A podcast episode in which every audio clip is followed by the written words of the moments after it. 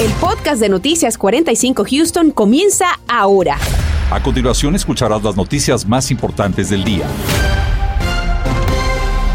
Continuamos gozando de un clima estable, aunque las temperaturas no dejarán de subir en las próximas horas, llegando incluso al rango de los 80 grados. Vamos de inmediato con nuestro meteorólogo Anthony Ortiz, el equipo de vigilantes del tiempo. Anthony, ¿qué tal? Muy buenas tardes. Muy buenas tardes, compañeros. Y se aproximan días más cálidos sobre la región, llegando al rango de los 80 grados, así que son bienvenidos aquí, ya que para esta fecha de invierno solamente Houston pudiera estar, o se supone que registre unos 71, 72 en cuanto a esta temperatura máxima. Ya fuera todo muy tranquilo, si hemos visto que se ha formado algo de nubosidad a través del centro de la ciudad de Houston y esto ha dejado temperaturas solamente actualmente en los 70 grados, pero llegamos a registrar unos 73 aquí en el área de Houston, 75 en Katy, 74 sobre la zona en el campo y en las próximas horas no creo que tengamos un descenso marcado en las temperaturas. Lo que hemos visto es que se ha formado esa nubosidad que ha llegado desde bien el oeste, desde la zona de San Antonio y Austin y poco a poco ha ido acaparando gran parte de lo que es el norte de la interestatal 10. La buena noticia que esta lluvia no está, esa nubosidad, debo decir, no está asociada a precipitaciones, así que son muy buenas noticias. Pero vea, próximas horas en cuanto a ese mercurio continuará en descenso hasta caer ya en horas de la noche a los 60 grados para las 9 de la noche, 10 de la noche en los 57 y mañana bien tempranito en la mañana no tendremos temperaturas en el rango de los 30 grados ni tampoco congelantes. Más adelante hablaremos en detalle cuándo regresen las lluvias a Houston y cuándo pudiéramos tener ese descenso en las temperaturas por el paso de un frente frío. Y ayer se llevó a cabo un importante proceso electoral para definir a los candidatos de cada partido que habrán de enfrentarse en las próximas elecciones del mes de noviembre. De los detalles de estas elecciones primarias, Raúl, nos va a hablar nuestro compañero José Alberto Irizarri. José, cuéntanos cómo está luciendo ese panorama político esta hora. Compañeros, es mucho trabajo el que se está dando acá en el Centro Tecnológico de Votaciones del Condado Harris. Ante alegaciones de atrasos, el condado ha negado que hayan esos atrasos. Lo que sí, mucho trabajo, en parte se debe a que es la primera vez que se usan boletas de papel en un proceso electoral mayor. Esas mesas hace unos instantes estaban llenas, han agarrado descansos para luego continuar esos trabajos. Según la ley electoral de Texas, la fecha límite para que se cuenten todos los votos de estas primarias es hasta hoy a las 7 de la noche, pero la oficina del secretario de Estado salieron declaraciones donde los funcionarios electorales habían solicitado una prórroga por atrasos en el conteo, algo que fue desmentido por el condado Harris. Pero el proceso sí ha sido más lento. Primero porque estas primarias fueron separadas, a diferencia que en otras ocasiones aquí en el condado Harris estaban unidas. Antes sucedía como parecido a sucedía en las elecciones generales, hacían juntas donde los votantes usaban el mismo colegio de votación y la misma máquina. Esta vez cada partido tenía 375 centros de votación que en el total suman 750 centros, eso suma equipo y también personal para ese conteo. También el nuevo sistema de votación que incluye boletas de papel, como les mencionaba, es parte de los retos que de ahora en adelante se tienen que tomar en cuenta en todos los procesos electorales. So SB1 has uh, has increased staff time la nueva ley electoral uh, impulsada por el proyecto SB1 incrementa los procedimientos en gran cantidad. Hablamos de boletas de papel que tienen que ser impresas. Luego se llevan a varias máquinas para contar, dar esos votos y luego ser contados.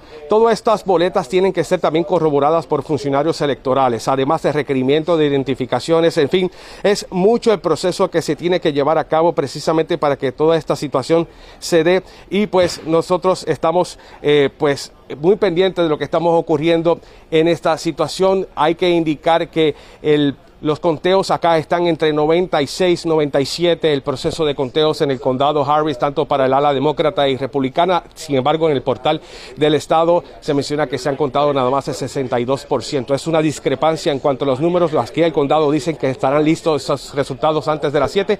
Y hay que tomar en cuenta, antes de regresar con ustedes, que para el 2026, según la nueva electoral, todos los condados tienen que llevar exactamente el mismo proceso de estas boletas de papel, lo tendrían que llevar en todos los condados, así que es algo que se tiene que tomar en cuenta para todos los votantes. Regreso con ustedes. Seguimos muy atentos. Eh, José Alberto, gracias. Y en plena temporada de declaración de impuestos, el IRS recuerda a los contribuyentes reportar ingresos de transacciones de monedas virtuales, activos e ingresos de fuentes extranjeras. La información está disponible en la página de internet irs.gov y con las instrucciones del formulario 1040 se ayuda al contribuyente a entender y a cumplir con estos requisitos de monedas virtuales, ingresos en el extranjero o por activos extranjeros que son como tener edificios, inventarios o propiedades en otro lugar. estos ingresos de la economía compartida son trabajos independientes hechos frecuentemente por medio de una plataforma digital o sitio web. Ahora, estos trabajos generan obligaciones tributarias que deben ser declaradas. Para más información visite el Centro de Ayuda Tributaria para la Economía Compartida y Declaración de Monedas Virtuales. Da inicio la cuaresma y con ella la demanda de productos como el pescado. Analizamos qué tanto se han incrementado los precios de estos alimentos. Y también el Distrito Escolar de Galina Park retira el uso obligatorio de mascarillas en todas sus instalaciones. Le vamos a decir a partir de cuándo. Y ya le damos un vistazo a cómo está la movilidad en las autopistas, pero también le tenemos algunos consejos prácticos para prevenir accidentes automovilísticos. Estás escuchando el podcast de Noticias 45 Houston. Hoy comienza la cuaresma, un periodo de reflexión y recogimiento para miles de feligreses. Y propio de esta época hay varios productos que son bastante apetecidos, como el pescado y también el aguacate. Daisy Ríos nos cuenta qué desafíos enfrentan los consumidores ante la alza en la gasolina y, por supuesto, los costos de transporte. Así es, les cuento que en este instante me encuentro en uno de los eh, mercados más populares aquí en la ciudad de Houston, que es Reyes Produce. Ellos se están preparando ya para atender a los clientes en esta temporada de cuaresma. Nos dicen que los precios han incrementado, inclusive en productos tan básicos como las habas. Sí, todo ha subido en lo que es libras, especies, todo ha subido uno al, como al 20% que es de suerte entonces. El bolsillo y presupuesto de doña Juanita se ha visto afectado por la situación económica y la alza en precios de los productos. ¿Sí ha notado un incremento en los precios? Uy, sí, sí, va muy para arriba. Simplemente el blanquillo, todo eso está muy, muy caro, la carne, piloncillo para la capirotada, queso, plátano, coco, uy, bastantes cosas que le echamos y nopalitos, que no nos falten los nopalitos, muy ricos. La realidad que enfrentan los consumidores es igualmente difícil para los productores y mercados en Houston, quienes enfrentan muchos retos para abastecerse de productos, especialmente en esta cuaresma. Por ejemplo, la haba que costaba 99 centavos, ahorita está 2.99. Es, pues la haba es la temporada ahorita para lo de la cuaresma. Un ejemplo, los ah, granos, lo que es garbanzos, arroz, frijol, todo ha incrementado muchas cosas más de lo doble, casi lo triple. Gustavo Reyes, con 30 años de experiencia en el abasto y distribución de productos básicos en Reyes Produce, nos explica las razones de estos incrementos.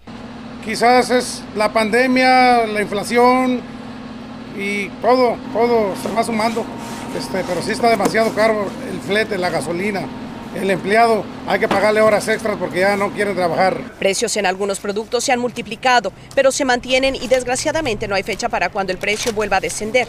Otra preocupación que tienen también los consumidores es la siguiente, que no iba a haber aguacate para esta temporada porque la situación es que hay muchas restricciones, ¿no? No, eh, gracias a Dios pueden estar tranquilos. Aguacates va a haber, pero a un precio un poquito elevado. Eh, la situación de esto del aguacate sí ha traído un poco de problemas con, con el incremento del precio, pero por lo mínimo sí lo vamos a tener. Ante esta situación le preguntamos al señor Reyes cuál es el mejor consejo que pueden darle al consumidor. Más que nada cuidarnos, tratar de salvar todo lo que se pueda de productos en su casa, no malgastar porque no sabemos qué viene más adelante. Reporto para Noticias Univisión 45, Daisy Ríos.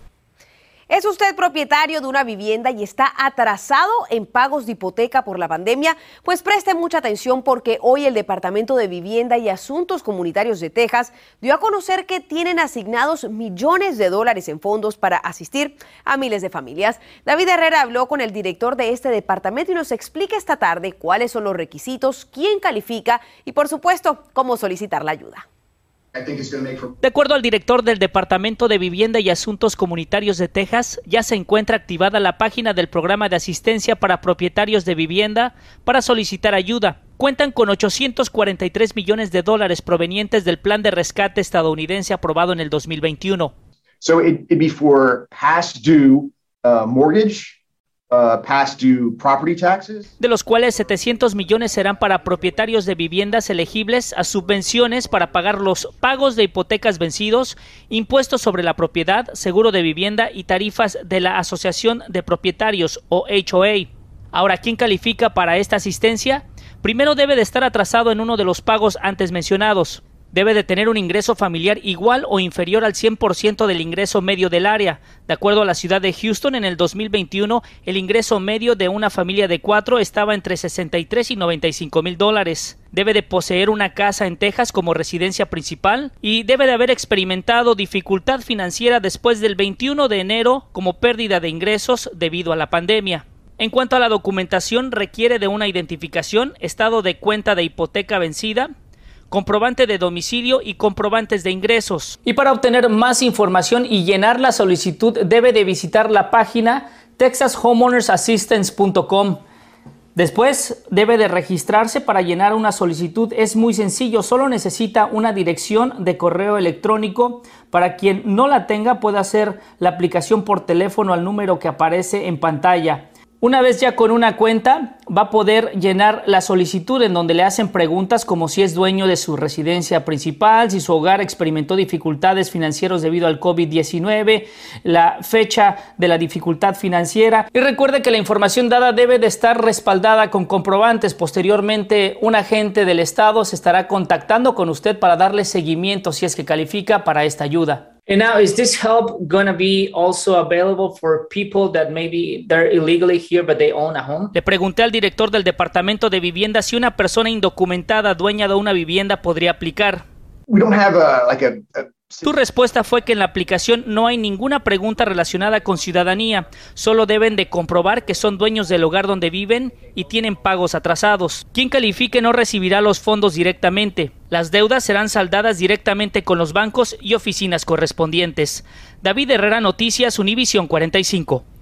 David, gracias por este reporte. Mientras tanto, el programa alimenticio Week en Houston dijo que será flexible debido al retiro del mercado de diversas marcas de fórmulas para bebés.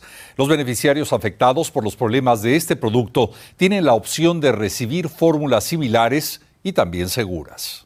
Re al, retirar la fórmula del mercado, claro que eso ha disminuido la cantidad de fórmula que está disponible para las familias, entonces ha reducido Uh, las fórmulas que ofrecemos específicamente aquí en WIC, porque sí fue el producto similar que es el que ofrecemos acá en la oficina de WIC. Y si usted es beneficiario de WIC y está experimentando problemas con el abasto de la fórmula para bebés, comuníquese de inmediato al teléfono 832-393-5427. Recuerde que hay opciones disponibles. Y es que uno a uno los distritos escolares anuncian los cambios en sus políticas de uso de mascarillas. Esta vez el turno es para Galina Park, quienes a través de un comunicado nos informan que desde este viernes 3 de marzo a las 5 de la tarde el uso de cubrebocas será opcional. Entre los motivos que citan para el cambio está la disminución de los casos de coronavirus. Los estudiantes, maestros y el personal ahora podrán escoger si hacen uso o no de la mascarilla. Y las autoridades del condado Harris dieron a conocer las cifras actualizadas de la pandemia por COVID-19 en la región. En los últimos 14 días se han registrado en promedio un total de 49 casos por cada 100 mil habitantes, lo que significa que hemos alcanzado la meta para entrar en fase amarilla. Sin embargo, las unidades de cuidados intensivos se mantienen en un 12.4% de ocupación de enfermos de COVID. Necesitaríamos llegar al 10% de ocupación para el cambio de fase. Los rangos de positividad en las pruebas llegan ya al 7%. Es uno de los más bajos de los últimos meses. Y recuerde también que el Departamento de Salud de Houston tiene disponibles 20 centros de vacunación y 30 centros de prueba de detección de coronavirus. Estos centros permanecerán abiertos durante toda la semana y no se requiere prueba de residencia, ciudadanía o tampoco seguro médico. Para localizar el centro más conveniente, llame al teléfono 823-393-4220 o también puede visitar la página de internet www.houstonhealth.org. El Departamento de Salud entregará a 12 personas estímulos económicos de hasta mil dólares en tarjetas de regalo.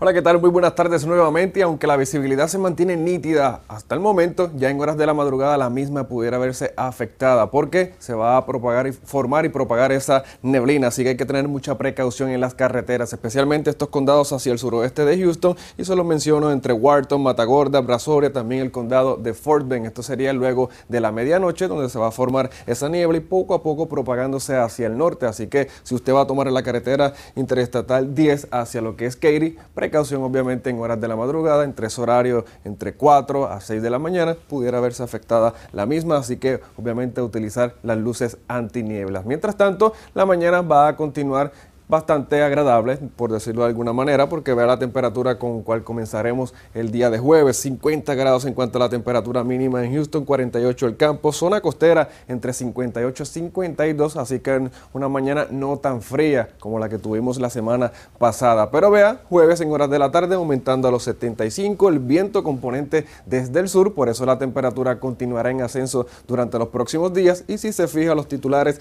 agradable mañana, parcialmente nublado y estable porque no estoy pronosticando nada de lluvias por el momento. Así que en cualquier lugar que usted se pare del sureste de Texas, en Conroe 75, 76 en Katy, 75 sobre la ciudad de Houston, va a tener buenas condiciones en el tiempo, buenísimo para disfrutar al aire libre. El viento continuará desde el sur, por eso la temperatura mañana estará alcanzando los 76 grados en horas de la tarde y será seco. Cuando digo seco es que no tendremos lluvias ni tampoco jueves ni viernes, pero entre sábado y domingo aumentará un poco esa posibilidad. Yo creo que el fin de semana tal vez algunas lloviznas y el lunes es cuando llegaría un frente frío que pudiera dejar una línea de actividad de lluvia, pero también algunas tormentas sobre la región. Por el momento no estamos pronosticando tiempo severo, pero estaremos informando si esto llega a cambiar para ese entonces. Lo dicho, vea que jueves y viernes todo muy tranquilo, condiciones muy estables. Sábado y domingo aumenta la temperatura muy por encima del promedio, tal vez alguna que otra llovizna y el lunes llegará el frente frío. Hasta aquí el tiempo, que tengan todos una excelente tarde.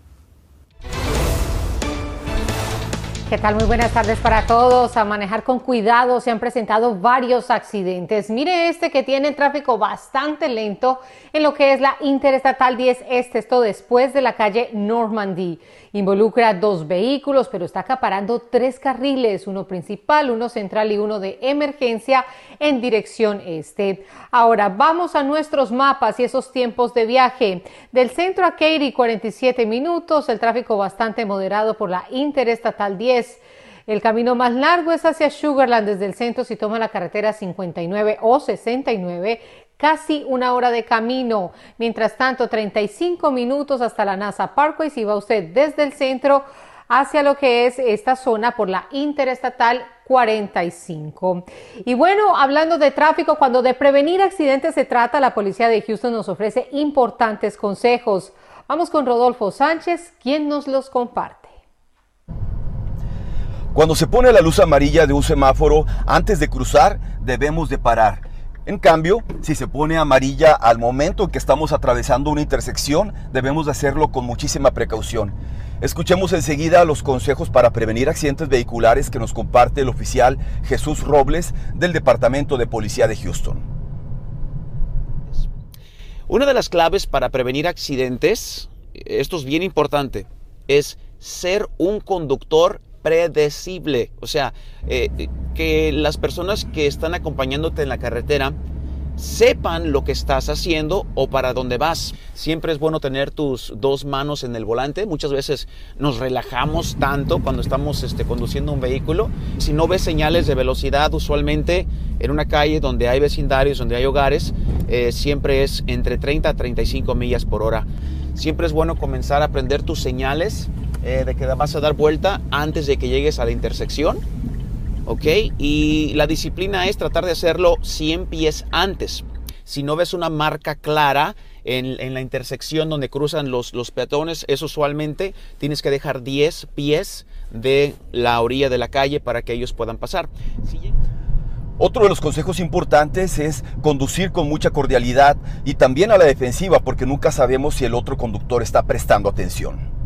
En Houston, Rodolfo Sánchez, Noticias Univisión 45. Continuamos con el podcast de Noticias 45 Houston. Si usted es residente permanente y le interesa hacerse ciudadano de los Estados Unidos, no se puede perder a primera hora una representante de la organización Bonding Against Adversity. Nos hablará de talleres gratuitos de ciudadanía, pero además... Este jueves a primera hora, las empresas tecnológicas se han sometido a una presión pública creciente para actuar contra Rusia. Le diremos qué medidas tomó Apple de 5 a 7 de la mañana. Esta tarde, residentes ucranianos de Houston y habitantes en general realizan una protesta por la invasión rusa a ese país. La protesta fue convocada por el Club Ucraniano Americano de Houston a partir de las cinco y media de esta tarde en el 2525 del Boulevard Post Oak. Efectivamente, la organización pide la solidaridad de los habitantes de Houston y además piden al gobierno de los Estados Unidos tomar medidas severas para terminar con esta guerra y evitar la masiva muerte de ucranianos. Protestas de este tipo tienen lugar en diversas ciudades de los Estados Unidos. Si usted tiene cuentas pendientes con la ley en Pasadena, esta noche líderes locales nos explicarán sobre su programa de amnistía, el cual le ayudaría a arreglar sus cargos pendientes en la corte. Detalles a las 10. Y las condiciones del tiempo allá afuera se mantienen muy estables y en las próximas horas la temperatura estará bajando a los 50 grados en Houston para eso de las 6 de la mañana, en que lugares al norte pudieran llegar al rango de los 40, esto sería en el condado de Montgomery, pero luego en horas de la tarde de mañana, temperatura nuevamente en el rango de los 70 grados. Así que compañeros, el sub y baja en Houston va a continuar por los próximos días. No para, hay que tener siempre la chamarra a la mano, el paraguas, porque tampoco se sabe cuándo va a venir la lluvia. Así es. Y por eso estar pendientes de tus pronósticos, Anthony. Siempre. Llegamos hacia el final. Gracias por haber estado con nosotros. Gracias por escuchar el podcast de Noticias 45 Houston. Puedes descubrir otros podcasts de Univision en la aplicación de Euforia o en univision.com diagonal podcast.